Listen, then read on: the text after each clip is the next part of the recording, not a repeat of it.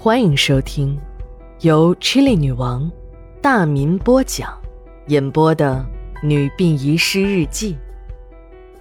本故事纯属虚构，若有雷同，就是个巧合。第一卷第八十八章下。天临近下午的时候，法医来了，就是例行公事，对一两半的尸体进行解剖。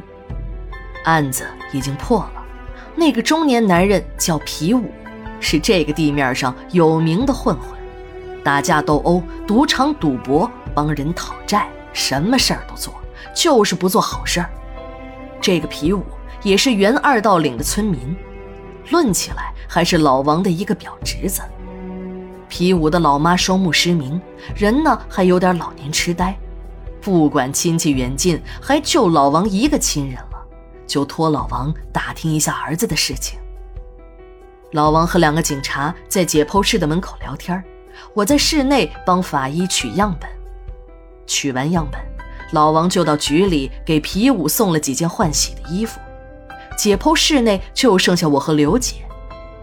我俩今天的工作有点挑战性，就是把一两半，啊，也就是小乔医生断掉的人头给缝合上。要说起缝合，我并不陌生，别说我还是个山寨版的法医，有一点专业的知识。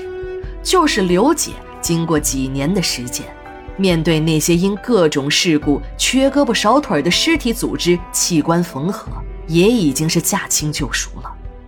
但是这次不同，这是缝合人头，看得出来，乔医生是在清醒状态下被人砍断了脖子，凶器应该不是很锋利，砍了很多下，这才把头砍下来。脖梗的结合处那肉和骨头已经被剁烂了，由于是事先被砍断了气管，嘴大大的张着，清醒的看着自己的人头被砍下来。那种恐惧可想而知，眼皮上翻，眼球差点从眼眶中鼓出来。我和刘姐，你看看我，我看看你。刘姐说：“哎呀，你是法医，你专业，你来缝合，我给你打下手。”我知道，刘姐就是有些胆怯了。唉，没办法，谁让自己当初选了这么个破自考专业呢？硬着头皮上吧。最恶心的就是一两半那裸露在外面的半截气管和食管，也不知道这小子平时都吃什么东西，那味道怎么就那么难闻呢？三九天，我们戴着大口罩，味道还在往鼻子里钻。我也顾不上操作流程了，先把食管和气管塞回去，摆正了一下人头，就开始下针了。以前我还笑话过别的法医不负责任，缝合的针脚大。今天我缝合的针脚就够大的了，要不是脖子下面用泡沫塞住，那头还会左右摇晃呢。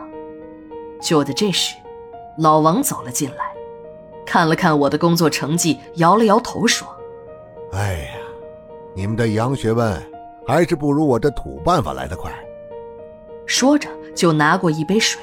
从我的刀口缝合处倒下去。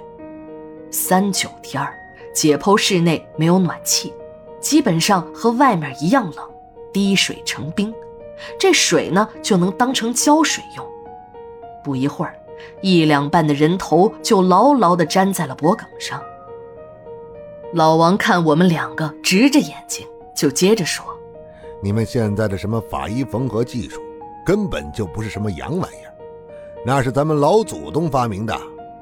老王还说，自己的祖上是干裁缝的，不过这个裁房呢，不是一般的裁房，而是开在了刑场的门口。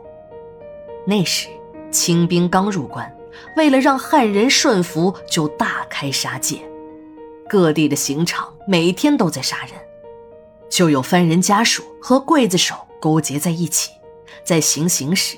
看似刽子手也是手起刀落，鲜血喷溅，尸身倒地。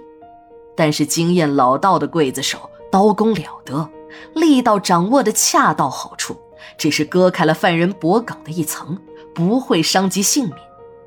监斩的早就收了好处，杀完走人。家属呢，就借收尸为名，把犯人抬到了刑场附近的采访店。高明的采访就开始缝合了。到了后来，王家因此犯了事儿，就跑到了二道岭这个地方隐居起来。这一隐居啊，就是几代人。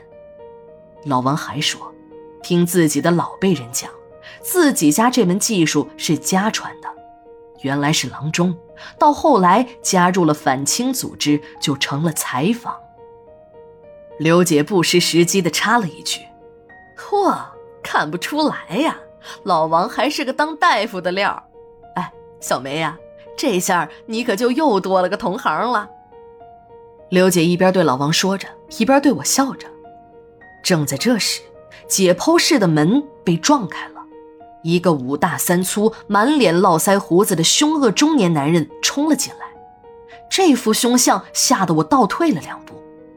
好在他看都没看我们一眼，径直冲向了一两半的尸体。立即，解剖室内一阵鬼哭狼嚎。正在我们几个摸不着头脑的时候，一群人，足足有十几个人，也冲进了解剖室。个个那长得跟电视中的古惑仔没有什么两样。一个领头的男人，也就是三十多岁，白净的面皮，脸上还架着一副金丝眼镜一副文质彬彬的样子。只见他一挥手，几个人上去就把那个大汉反剪双手压到了这个男人面前。杨总，这家伙怎么处理？去，带回公司，好好教育教育他。一月九日，日记连载，明天继续。